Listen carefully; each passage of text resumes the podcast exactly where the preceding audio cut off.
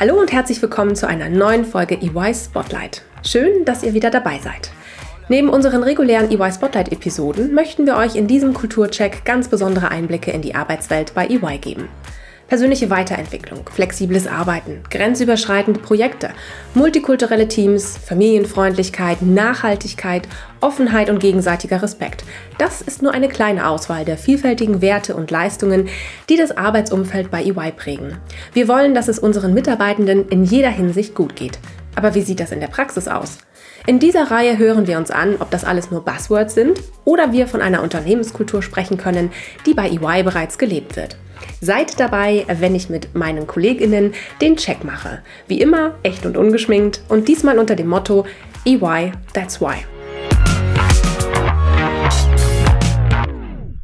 Hallo und herzlich willkommen zu einer neuen Folge EY Spotlight. Was meint ihr? Kann man bei EY einsteigen, auch wenn man sein Abitur wiederholen musste? Gibt es Perspektiven für BerufseinsteigerInnen jenseits von Wirtschaftsprüfung und Steuerberatung? Und hat man auch als Absolventin eines mathematischen oder naturwissenschaftlichen Studiums beste Chancen auf eine spannende Karriere bei EY? Falls ihr unseren Karriere-Podcast EY Spotlight regelmäßig hört, dann wisst ihr schon eigentlich die Antwort auf all diese Fragen, nämlich sie lautet ja. Mein heutiger Gast würde auch all dies bejahen. Schließlich ist Dominique Valentini in der ersten Runde durchs Abi gerasselt. Sie hat einen tollen Karrierestart in unserer Forensik hingelegt und sie ist Mathematikerin. Darüber hinaus ist sie auch Teil unserer Kampagne EY That's Why. Vielleicht habt ihr diese Kampagne auch schon auf unserer Webseite entdeckt oder in den Social-Media-Kanälen äh, schon etwas davon gelesen. Mit Niki, so wird die gebürtige Luxemburgerin von allen genannt, mache ich heute den EY Kulturcheck. Wir wollen wissen oder ich möchte wissen, wie immer, echt und ungeschminkt, welche Chancen MINT-AbsolventInnen bei EY haben und welche Team- und Führungskultur sie bei uns erwartet. Herzlich willkommen, liebe Niki. Schön, dass du heute da bist. Hi Dana, vielen Dank für die Einladung. Sehr, sehr gerne. Ich freue mich schon auf unseren Austausch. Niki, du hast Mathematik an der TU Berlin studiert und bist nach deinem Master bei uns eingestiegen. Magst du uns kurz erzählen, wie du zu EY gekommen bist? Wie hast du von den Möglichkeiten bei EY erfahren, die EY MathematikerInnen und Absolventinnen anderer MINT-Fächer bietet? Äh, ja, das ist gar nicht so leicht zu beantworten weil ich EY und allgemein die Beratung gar nicht so auf dem Schirm hatte, ehrlich gesagt. Ich hatte dann gegen Ende des Studiums mich belesen, was es für Möglichkeiten gibt, welche Arbeitgeber es gibt potenziell und dachte mir aber bislang immer, dass EY nur für Wirtschaftsprüfung und Steuerberatung steht, dass es vielleicht eher für Menschen ist mit betriebswirtschaftlichem Hintergrund oder vielleicht steuerlichem Hintergrund und ich dachte, ich als Mathematikerin finde da eigentlich nicht so meinen Platz.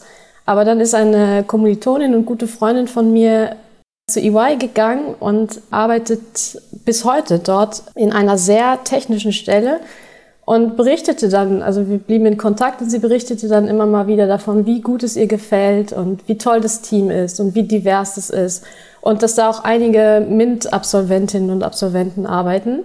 Und dann wurde ich da Ohr und ähm, dachte, ja, hm, vielleicht, wenn es ihr so gut gefällt und das, was sie beschreibt und wovon sie schwärmt, das ist eigentlich genau das, was ich auch suche, dann gucke ich mal, was es da noch so für Stellen gibt und habe mich dann auf der UI-Karriereseite beziehungsweise auf dem im Jobportal umgeguckt und bin dann da auf die Forensik gestoßen und dachte, hm, das klingt ja eigentlich super spannend und habe mich dann da beworben. Lieben Dank, Niki, für die Einblicke. Du erzählst uns sicherlich gleich noch mehr zu dir. Äh, doch bevor es losgeht, möchte ich dir natürlich auch, getreu unserem Motto echt und ungeschminkt, eine kleine Frage zum Warmwerden stellen. Und ich würde von dir gerne wissen, Niki, ähm, wenn du überall auf der Welt leben könntest, wo wäre das und warum? Da, wo ich jetzt bin. Ich bin ja ausgewandert äh, vor zehn Jahren aus Luxemburg hierhin und äh, das war eigentlich nie der Plan, dass ich hier bleibe, aber Berlin gefällt mir sehr, sehr gut. Es liegt nicht an der wahnsinnig schönen Stadt, sondern äh, das Drumherum, die Offenheit der Menschen, aber auch äh, mein Studium, was mich dazu bewogen hat, sehr viele Leute hier kennenzulernen. Und jetzt mein Job. Also ich würde eigentlich nicht mehr weg wollen. Wenn ich aber eine Antwort geben müsste, die nicht Berlin lautet, dann wäre das wahrscheinlich Neuseeland, weil das äh, die Reise ist bis heute, die mich am meisten beeindruckt hat. Und wenn ich mein Leben mitnehmen könnte, dann glaube ich, würde ich nach Neuseeland wollen. Wow, das heißt, du warst auch schon in Neuseeland. Ja, genau. Für wie lange? Nicht so lang. Das war eine Backpack-Reise in 2014. Ich glaube, wir waren drei oder vier Wochen dort. Sehr schön, aber immerhin, es reicht, glaube ich, um das Wichtigste vom Land zu sehen, oder? So, ja, ja, absolut, absolut. Also ich kann es auch nur empfehlen. Jeder, der mit dem Gedanken spielt, nehmt diese Reise auf euch. Das äh, werdet ihr nicht bereuen. Sehr schön. Danke dir, Niki, für diese Einblicke. So, jetzt lass uns mal zu unserem heutigen Thema kommen, zu unserem heutigen Kulturcheck. Äh, und ich würde gerne als allererstes überhaupt von dir wissen. Du hast dich also bei EY beworben. Als klar war, dass wir mehr zu bieten haben als nur Wirtschaftsprüfung und Steuerberatung. Wie ging es denn dann weiter? Hat es dann gleich geklappt? War das der richtige Bereich für dich? Wie, wie muss ich mir das vorstellen? Ich hatte mich eigentlich auf eine ähm, Stelle beworben in der Datenanalyse, forensische Datenanalyse. Mhm. Und dann bekam ich einen Anruf von einem Partner aus einem anderen Team, und zwar das abgekürzte D4-Team, Digital Forensik und Incident Response. Und der meinte, ja, ich habe Ihre Bewerbung gesehen für äh, die Datenanalyse, aber wir haben auch diesen Bereich hier. Und dann hat er mir das beschrieben. Und ich dachte, das klingt ja super interessant. Auf jeden Fall finde ich das interessant. Also er meinte, ob, er fragte, ob ich das denn auch in Erwägung ziehen würde. Und er hat mich dann nach Eschborn eingeladen zum Vorstellungsgespräch. Da war ich dann und das war ein sehr positives Interview und dann habe ich diesen Job bekommen. Und vier Jahre später, ich bin immer noch da und sehr zufrieden. Sehr gut. Und bin das sehr froh, dass ich da abgeworben wurde. ja, aber dafür sind wir auch bekannt, ja, ähm, dass natürlich auch Möglichkeiten nach, äh, in alle Richtungen äh, bei uns offen stehen. Und ähm, das Gute ist ja, dass man dein Potenzial erkannt hat und gedacht hat, okay, wow, eigentlich passt die Niki viel besser in den Bereich. Das könnte ihr noch mehr Spaß machen als das, worauf sie sich eigentlich gerade beworben hat. Schön. Niki, was würdest du denn sagen? Sollte man sich auch bewerben, selbst wenn das eigene Profil nicht hundertprozentig zu dem passt, was gesucht wird? Ja, auf jeden Fall. Das Team, in dem ich jetzt gelandet bin, das ist eigentlich ausgerichtet und war auch damals, soweit ich mich erinnere, ausgerichtet für ITler. Allgemein MINT-Studiengänge oder Absolventen und Absolventinnen waren da nicht gelistet, soweit ich mich erinnere. Und wenn ich eine Stelle gesehen habe, die ich super interessant fand und in der ersten Zeile stand, das richtet sich an Informatiker und Informatikerinnen. Und dann dachte ich, wenn man die erste, schon die erste Bedingung in dieser Stellenausschreibung nicht erfüllt, und das tat ich ja nicht, dann da war ich dafür nicht geeignet. Und jetzt haben wir diese Stelle auch äh, geöffnet für MINT-Studiengänge.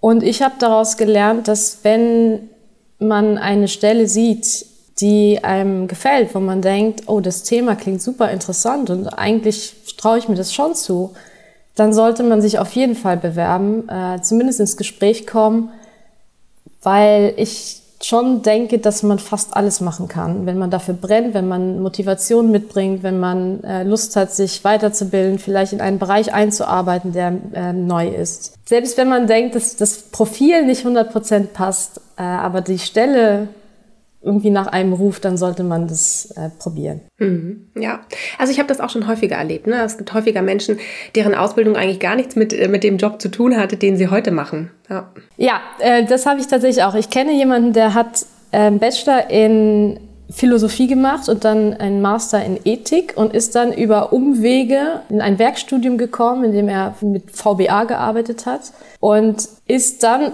darüber in eine technische Schiene reingerutscht. Und mittlerweile, einige Jahre später, ist er ein super fähiger Programmierer. Und allgemein ist er auch, wenn man in der Presse liest, dass es äh, hier ein Script-Kiddie gab, was ein großes Unternehmen gehackt hat. Das sind ja auch jugendliche Hacker, die Erstaunliches leisten, ohne den Background zu haben oder zumindest ohne diese technische Ausbildung und ein Studium zu haben. Mhm. Und trotzdem haben sie äh, die nötigen Fähigkeiten, das zu mhm. tun. Ja, was man, was mal wieder zeigt, ne, dass man sich doch mehr zutrauen sollte, als es vielleicht auf den ersten Blick für einen an Möglichkeiten scheint. Schön. Ähm, wie kam es eigentlich dazu, dass du dich für ein Mathematikstudium entschieden hast, Niki? ja, äh, das ist eine sehr gute Frage. Ich bin durchs Abi gefallen, wegen Mathe. Oh. Und ja, ich weiß. Das ist interessant jetzt. Okay, jetzt bin ich gespannt. Was, welcher Weg hat dich dann doch zum, zum Mathe-Studium gebracht? Ich hatte tatsächlich äh, vier Jahre lang die gleiche Lehrerin und äh, es sank die Motivation zunehmend in dem Fach. Das hat sich dann gesteigert bis zum Abi, da bin ich dann sitzen geblieben und hatte dann im darauffolgenden Jahr einen neuen Lehrer. Und das hat ab der ersten Stunde etwas ausgelöst. Der hat so richtig für sein Fach gebrannt. Der hat sich, ich kann das nicht so gut erklären und beschreiben, aber das hat irgendwie gepasst. Ich habe mich super doll gefreut auf Montagmittag Doppelstunde Mathe. Das war wirklich so das Highlight der Woche für mich. Und ähm, ich habe das alles aufgesogen und dann auf einmal war ich nicht mehr die, das Schlusslicht der Klasse, sondern die Klassenbeste. Und mochte das dann so sehr, das Fach, dass ich dachte, ja, dann, also ich wusste nicht so genau, wohin mit mir und was ich machen soll. Und dann dachte ich, ja, dann mache ich das, was ich jetzt am besten kann. Das ist Mathe und dann gehe ich das Fach studieren. Wahnsinn. Ich nehme auch an, du hast die Wahl deines Studienfachs nicht bereut. Nee, Nein, nein, nein. Also ich würde es jedem empfehlen. Äh, das Studium ist zwar sehr hart, aber super, super interessant. Ähm, und vor allem auch, man stellt sich ja in der, in der Schule immer die Frage, ja, wozu macht man das? Das braucht man ja nie wieder. Und, aber im Studium lernt man dann, wo das alles drin ist, wie das die Zusammenhänge sind, wo diese ganzen Formeln herkommen, die man die, die ganze Schule über gesehen hat. Und ähm, das fand ich super interessant, das zu verstehen. Auf einmal hat das alles Sinn ergeben und auch die ganzen Brücken äh, zu den anderen Fächern wie Physik, Chemie, Biologie, das hat alles irgendwie, ist alles wie so ein Puzzle, hat sich das zusammengesetzt und ich würde das immer wieder machen. Hm. Schade, dass oftmals in der Schulzeit gar nicht so die Zeit da ist, ne, um all das auch zu erklären an Hintergrundwissen. Ich glaube, das wäre für den einen oder anderen oder für die eine oder andere sehr hilfreich gewesen, auch da die Zusammenhänge besser zu verstehen. Durchaus, ja.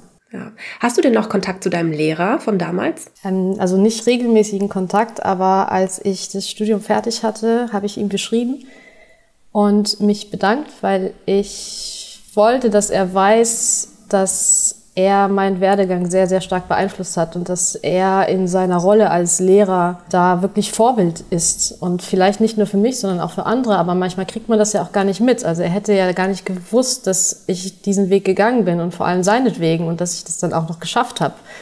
Ähm, genau, deswegen habe ich ihm geschrieben und er hat sich auch sehr gefreut. Er hat dann geantwortet und ja, das ähm, hat ihm, glaube ich, ähm, sehr geschmeichelt, beziehungsweise hat ihm dann nochmal Motivation gegeben, ähm, das weiterzumachen. Er ist immer noch Lehrer. Ja, dann, dann grüßen wir ihn doch an der Stelle mal und sagen ganz, ganz großes Dankeschön. Jetzt hast du Mathematik studiert, ja, und du bist in der Forensik bei uns eingestiegen. Gibt es denn etwas, was du im Studium gelernt hast, was dir in deinem aktuellen Job unmittelbar zugutekommt? Nicht von den Inhalten. Also da muss ich mhm. wirklich sagen, das, was ich da gelernt habe, Theorie und Praxis, wobei die Praxis immer noch theoretisch ist. Das hat nichts mehr mit dem zu tun, was ich jetzt mache. Aber was ich gelernt habe, und da werden mir vielleicht die anderen äh, Mathematiker, Mathematikerinnen recht geben, ist, dass man keine Angst mehr hat vor Problemen. Und wenn man mir einen Stift gibt und ein Blatt Papier, dann werde ich das Problem lösen. Das dauert vielleicht, ähm, aber irgendwann, wenn es eine Lösung gibt, dann werden wir die finden. Und das ist so das, was wir im Studium gelernt haben, weil da kriegt man sehr, sehr viele Hausaufgaben und muss die dann lösen und dann sitzt du da entweder allein oder in der Gruppe und hast einen riesen Mülleimer vor dir, der sich zunehmend füllt mit Papier, was man vollgeschrieben hat und die Lösung halt nicht gefunden hat. Und ähm, da kann man schon wirklich verzweifeln und an seine Grenzen kommen, weil man früher oder später an sich selbst zweifelt. Also finde ich diese Lösung nicht, weil ich zu dumm bin oder bin ich dafür nicht geeignet. Vielleicht ist es ja doch das falsche Studium. Kann ja nicht sein, dass mein Nachbar die Lösung schon vor zwei Stunden gefunden hat und ich sitze immer noch hier und bin ganz am Anfang. Mit der Zeit, wenn man das dann durchhält äh, und vor allem hält man das durch, wenn man ein Umfeld hat, was einen immer wieder aufbaut und bestärkt, dann lernt man, dass wenn man Geduld hat und wenn man weiter daran arbeitet, irgendwann findet man diese Lösung. Und das fühlt sich dann super gut an. Und das ist dann die Belohnung für die ganzen Stunden, die man reingesteckt hat. Und das ist das, was ich gelernt habe und was ich auch immer noch mittrage und wo ich auch merke, dass ich ein bisschen von profitiere, ist, dass ich mich da nicht einschüchtern lasse, wenn ich etwas nicht auf Anhieb weiß oder wenn ich nicht weiß, wie ich zu dieser Lösung finde, dann weiß ich zumindest, dass es irgendwann soweit sein wird, dass dass ich das lösen kann. Jetzt verrat mir doch mal, Niki, ähm, welche Art von Problemen musst du denn in deinem aktuellen Job lösen? Meine Hauptaufgabe ist die Systemanalyse. Ähm, da suche ich in Betriebssystemen von Unternehmen oder von unseren Kunden nach Spuren von Angriffen. Und zumeist sind das mittlerweile Ransomware-Angriffe von organisierten Banden. Das heißt, diese Verbrecher dringen in die Firmennetzwerke ein, dann bewegen sie sich da fort, äh, sie stehlen und verschlüsseln Daten, danach erpressen sie die Unternehmen. Und äh, also die Erpressung erfolgt dann in zwei Schritten. Einerseits für die Entschlüsselung der verschlüsselten Daten und andererseits, dass die Daten nicht veröffentlicht werden im Darknet. Und ähm, dann, dann kriegen wir die Kopien von den Systemen und gucken da rein, versuchen herauszufinden, wie die Hacker reingekommen sind in das Netzwerk, wie sie sich verbreitet haben, was sie alles gemacht haben, ob sie vielleicht eine Hintertür eingebaut haben, welche Daten sie ausgeleitet haben, ähm, welche äh, Malware sie genutzt haben und so weiter. Also das klingt ja wie ein spannender Krimi. Mhm. Stehst du dabei dann unter großem Druck? Wie muss ich mir das vorstellen? Ja, also das sind ja sehr, das sind sehr stressige Situationen. Das Unternehmen steht unter Druck äh, der Lösegoldzahlung. Das ist meistens unter einer Deadline, dass man 48, 72 Stunden Zeit hat. Ähm, die betroffenen Unternehmen sind quasi gelähmt, die können nichts machen, die haben keine Zugriffe auf ihre E-Mails, sie haben keine, keine Übersicht über ihre Bestellung zum Beispiel, sie, also die sind, die können gar nichts mehr machen. Äh, Produktion können, kann stillstehen. Teilweise haben wir dann stündliche Calls, in denen um Updates gebeten wird und soweit sind wir dann vielleicht noch gar nicht, weil allein das Kopieren der Daten dauert erstmal äh, ein bisschen. Und da ist es dann wichtig, dass wir Ruhe bewahren, dass wir konzentriert bleiben, dass wir den Fokus behalten, dass wir wissen, was wir tun, wohin wir wollen und dass wir zwar schnell zu den ersten Ergebnissen kommen, aber nicht, nicht gehetzt, nicht übereifrig. Kommt es denn dann auch mal vor? Ich meine, so ein Hackerangriff findet ja wahrscheinlich nicht immer tagsüber um, keine Ahnung, 11 Uhr oder 13 Uhr statt. Kommt es da auch mal vor, dass der Hilferuf eines angegriffenen Unternehmens auch abends um, keine Ahnung, 20 Uhr eintrifft? Durchaus. Oder an Ostern oder Weihnachten oder am Silvester um Mitternacht. Ich übertreibe es, das gab es bislang noch nicht, aber die Möglichkeit besteht natürlich. Wir haben aber eine Hotline 24-7, das heißt, der Kunde kann anrufen, wann er möchte. Und da wird auch einer rangehen und dann wird ein Team zusammengestellt. Wir gucken auch, dass es nicht immer die gleichen sind. Und dann fangen wir an zu arbeiten. Egal, wie spät es ist oder welcher Tag ist. Ja, weil Zeit ist in dem Moment dann, dann sprichwörtlich Geld. Ne? Ganz genau. Welche Fähigkeiten brauchst du denn, um diese Arbeit machen zu können? Ja, wie gesagt, ich brauche Ruhe. Also ja. ich muss Ruhe bewahren können. Äh, Geduld hilft und Stressresistenz. Und ansonsten ist es eher eine Sache des Trainings. Äh, also ist jetzt nicht so wichtig, welchen Hintergrund man hat. Es sollte natürlich schon eine gewisse IT-Affinität vorhanden sein. Man sollte interessiert sein an, an technischen Themen. Aber ich zum Beispiel habe mir mit Hilfe von Schulungen Fähigkeiten angeeignet. Ich habe durch die Teammitglieder bei uns sehr viel lernen können. Und ich würde sagen, wenn man da ein gewisses Maß an Interesse hat, sich da einzuarbeiten und aber natürlich auch nicht davor zurückscheut, dass man sich permanent weiterbilden muss, denn die, die Betriebssysteme entwickeln sich ja laufend weiter. Mit jedem neuen Betriebssystem kommen neue forensische Artefakte, die man kennen muss oder die Pfade ändern sich vielleicht. Das heißt, da muss man schon sehen, dass man auf dem neuesten Stand bleibt. Und das tun wir auch im Team. Also wir versuchen uns da ähm, zu informieren. Wir teilen dieses Wissen auch untereinander. Äh, wenn jemand sieht, dass hier was Neues ist oder da eine interessante Erkenntnis oder da vielleicht ein neues Tool entwickelt wurde, dann äh, teilen wir das miteinander. Und jetzt würde mich natürlich auch interessieren, ist es denn schon mal vorgekommen, dass ihr die Lösung nicht auf Anhieb gefunden habt oder überhaupt nicht gefunden habt? Nicht auf Anhieb, ja, das gibt's schon. Mhm. Dass wir das gar nicht gefunden haben, würde ich sagen, eher nicht. Wenn es eine Lösung gibt, dann werden wir die auch finden. Ich bin natürlich häufig mit meinem Latein am Ende, dass ich jetzt selber die Lösung nicht finde, aber dann kann ich jemand anderes fragen. Und das ist gerade das Schöne bei uns, dass äh, wir sehr viel im Team arbeiten. Und ähm, wenn ich jetzt zum Beispiel, also jeder analysiert die Systeme für sich.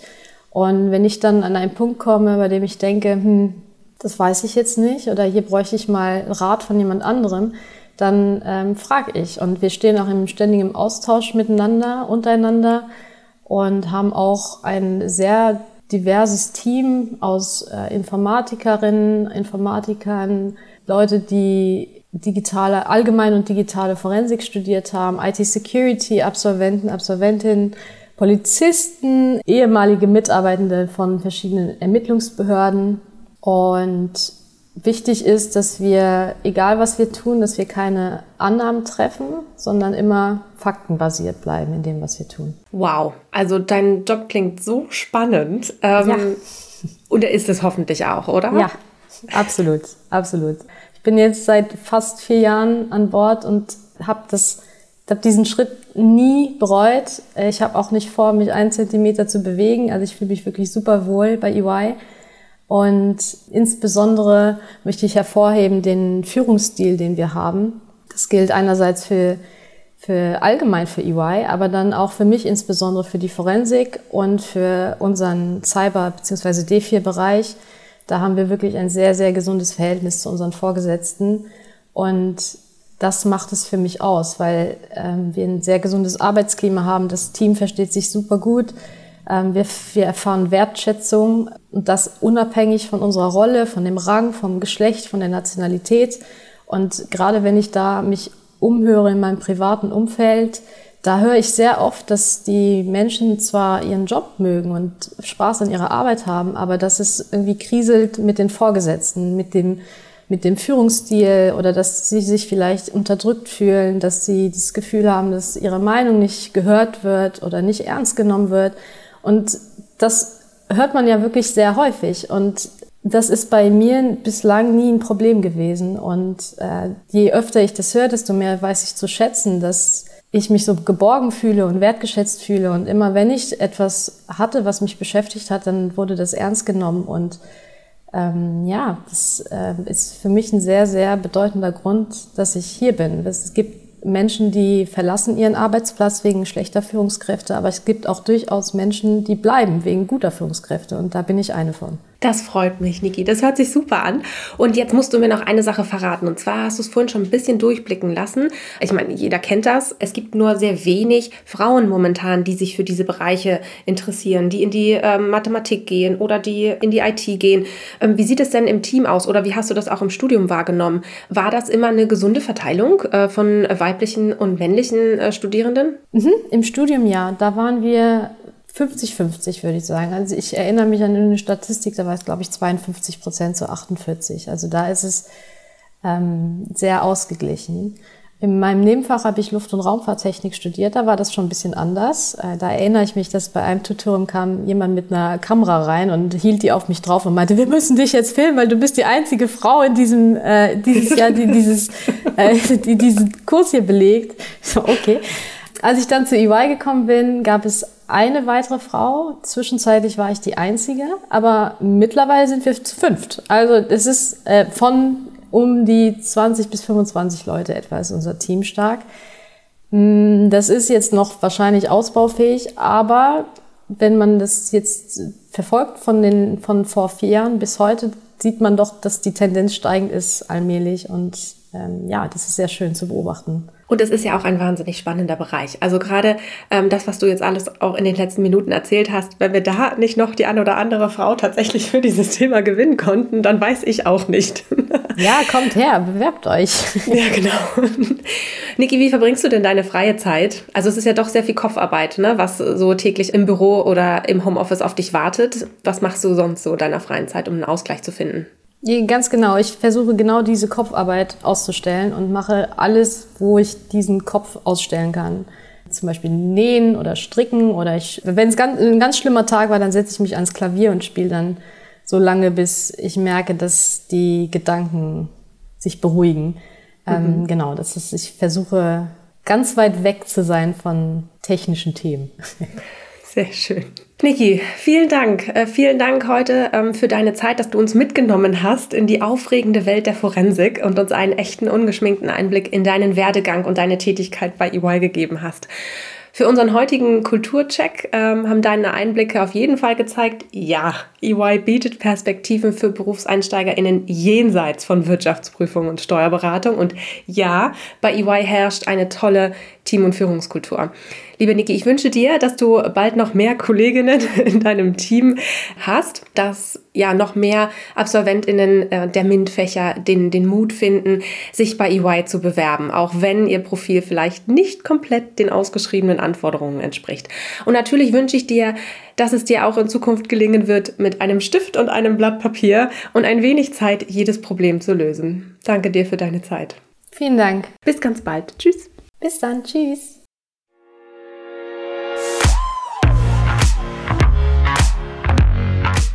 Das war die neueste Folge von EY Spotlight. Vielen Dank fürs Zuhören. Wenn du noch mehr über unsere Kultur und unsere Arbeitswelt bei EY erfahren möchtest, dann schau da auf unsere Karriereseite vorbei. www.de.ey.com/karriere/zy. Alle Informationen findest du auch in den Show Notes. Bis zum nächsten Mal.